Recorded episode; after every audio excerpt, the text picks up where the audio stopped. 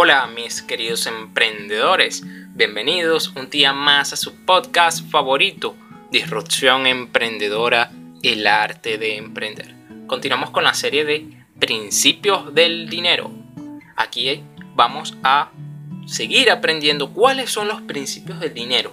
Quiero saber qué es lo que yo debo conocer, qué es lo que yo debo entender para mejorar mi relación con el dinero, para que el dinero fluya hacia mí, para que yo pueda administrarlo de la manera más efectiva y disfrutar mi vida, disfrutar con mis seres queridos, disfrutar de mi trabajo, disfrutar de mi emprendimiento, porque a fin de cuentas, uno de los objetivos de la vida es vivir en felicidad, vivir en plenitud. Entonces, continuamos con el cuarto principio. Vende con plenitud. Vende con plenitud. Si tú estás en un trabajo, estás vendiendo tu tiempo y tu conocimiento para esa empresa. Entonces, si tú cada vez que vas al trabajo siempre estás molesto, siempre estás irritado, eh, este, este, este trabajo no sirve por una mierda, sientes una, tienes una actitud como muy, eh, como muy fuerte hacia tu trabajo, evidentemente, tu relación con el dinero no va a estar muy sana. Aunque, en efecto, tal vez ese trabajo sea un poco tóxico o tal vez estés con un jefe un poco malhumorado. Es verdad, eso sucede. Pero no puedes permitir que tu centro se vea vulnerado por, por personas, bueno, externas a ti. Entonces, o si estás emprendiendo un negocio, ¿para qué estás emprendiendo? Tu objetivo es ayudar a tu público, es ayudar a esos clientes con ese servicio, con ese producto que tú estás ofreciendo. Entonces, recuerda la ley, uno de los principios básicos que es el ganar, ganar.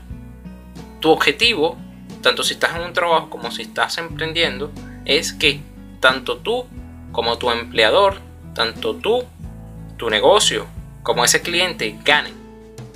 Ganen. Recuerda que esto se trata de que si esa persona yo hago que mi producto le funcione, le sirva, resuelva una necesidad, esa persona va a estar, bueno, va a estar contenta, va a estar alegre porque le estoy dando algo que esa persona necesita o que eso funciona. Recuerda, el dinero es neutral. Por lo tanto, nosotros somos los que le damos esa connotación de positivo o negativo. Si mi relación con, con mi trabajo, con mi emprendimiento no es del todo positiva, tenlo por seguro que eso va a afectar a tus, tu relación con el dinero, cómo está fluyendo el dinero hacia tu vida. Y recuerda que el dinero amplifica lo que ya eres. Entonces, ¿qué significa esto? Que si tú eres queja andante, si tú lo único que haces es quejarte, hablar mal de otros, chismos, es, eh, hacer chismes sobre otros, eh, hablar mal de tu jefe, hablar mal de tus clientes, hablar mal de tu equipo de trabajo, evidentemente eso va a impactar muchísimo en tu relación con el dinero porque somos un todo indivisible. ¿Qué significa esto? Que como yo hago algo, lo hago todo. Si yo soy un excelente trabajador, si yo soy un excelente emprendedor, probablemente sea muy bueno o dé lo mejor de mí en, en las otras áreas de mi vida. Y si no es así, cuidado. Eso puede estar afectando muchísimo tu relación en otros aspectos, no solamente en el dinero. El quinto principio, tu prosperidad es igual o es proporcional a tu nivel de merecimiento. Uno de los grandes problemas que tenemos es que las personas no se sienten suficientes y por lo tanto no se sienten merecedoras, no solamente en el dinero, sino en cualquier aspecto, en relaciones de pareja, en relaciones de trabajo, en todo lo bueno que le está sucediendo. Hay gente que no se siente merecedora, hay gente que no se siente merecedora del dinero que está ganando, no se siente merecedora del éxito que está obteniendo en su negocio, no se, no se siente merecedora de incluso tener un ascenso en su trabajo, porque no se cree capaz. Entonces, para trabajar tu relación con el dinero es importante que seas consciente de tu merecimiento, de tu nivel de merecimiento, porque a mayor nivel de merecimiento tengas, mayor prosperidad será la que tú vayas a generar en tu vida. ¿Cómo yo puedo trabajar el nivel de merecimiento? Primero, anotar todas las creencias limitantes que yo tengo.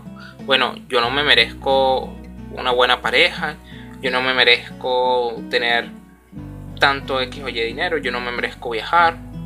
Pregúntate cuáles son esas creencias que te están limitando. Y si no tienes idea de cuáles son esas creencias, ve los resultados que hay en tu vida. Ve si estás con la pareja que quieres, ve si el trabajo donde estás es lo que verdaderamente quieres. Ve los resultados que ya hay en tu vida y eso te va a decir cuál es tu nivel de merecimiento. El siguiente principio es entender la rueda del dinero. La rueda del dinero se basa en cuatro puntos, en cuatro pilares. Los ingresos, que es lo que tú ganas, los gastos, que evidentemente es el dinero que sale, los ahorros, el dinero que tú guardas para utilizarlo posteriormente y tus inversiones. Cuando tú entiendes estos cuatro pilares, tú vas a poder desarrollar una rueda del dinero que esté en constante movimiento y que cada vez más esta avance, avance y avance. Entonces, primero, actividad número uno o tarea número uno es saber. Tu actividad número uno es saber cuánto estás ganando, cuánto tú ganas al mes. Posteriormente, tú vas a medir cuáles son todos gastos, incluyendo tus gastos hormigas. Bueno, cuánto me cuesta, cuánto yo gasto en tomarme un café al mes. Todas las veces que voy a la cafetería, voy a la Starbucks o voy a simplemente a mi tienda favorita. Cuánto yo gasto de luz, cuánto yo gasto de internet. Todos los gastos los tengas medidos para que tú sepas cómo, en qué se está yendo el dinero o en qué tú estás colocando ese dinero es importante que también ahorres, pero ahorres con propósito.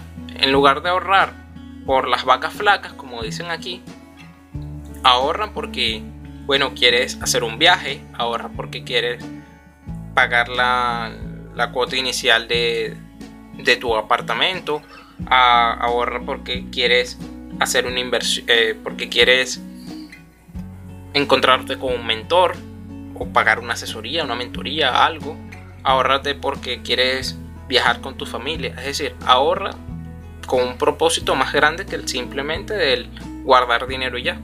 Porque si tú ahorras con un objetivo vago, evidentemente no lo vas a ahorrar bien o no lo vas a hacer de la mejor manera. Eh, lo siguiente es inversiones. Aquí yo les sugiero, si tú nunca has invertido, en el tema de inversiones, aquí yo les sugiero que ustedes aprendan por ejemplo, no, les sugiero que inviertan directamente si nunca han invertido. Aquí es donde ustedes pueden leer algún libro de inversiones, encontrar algún buen mentor que les pueda enseñar y ustedes puedan ver en qué invertir. Tal vez quieran invertir en un negocio propio o en la bolsa o en bienes raíces. Es decir, hay múltiples vehículos de inversión que a ti te puede funcionar.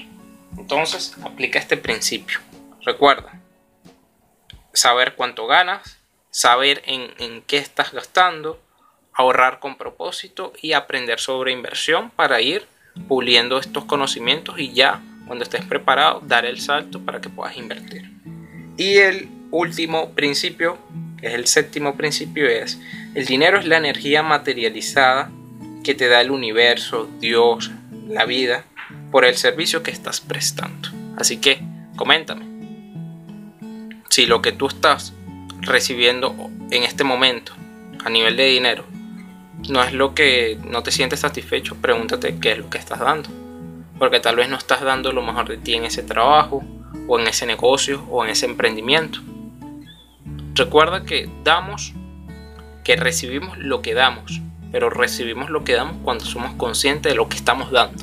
Por lo tanto, cuando tú das lo mejor de ti, cuando tú das lo mejor en ese trabajo o con ese cliente o ofreciendo ese servicio, tenlo por seguro que cuando recibas lo vas a hacer con gratitud, con amor y con una energía que fluya más el dinero.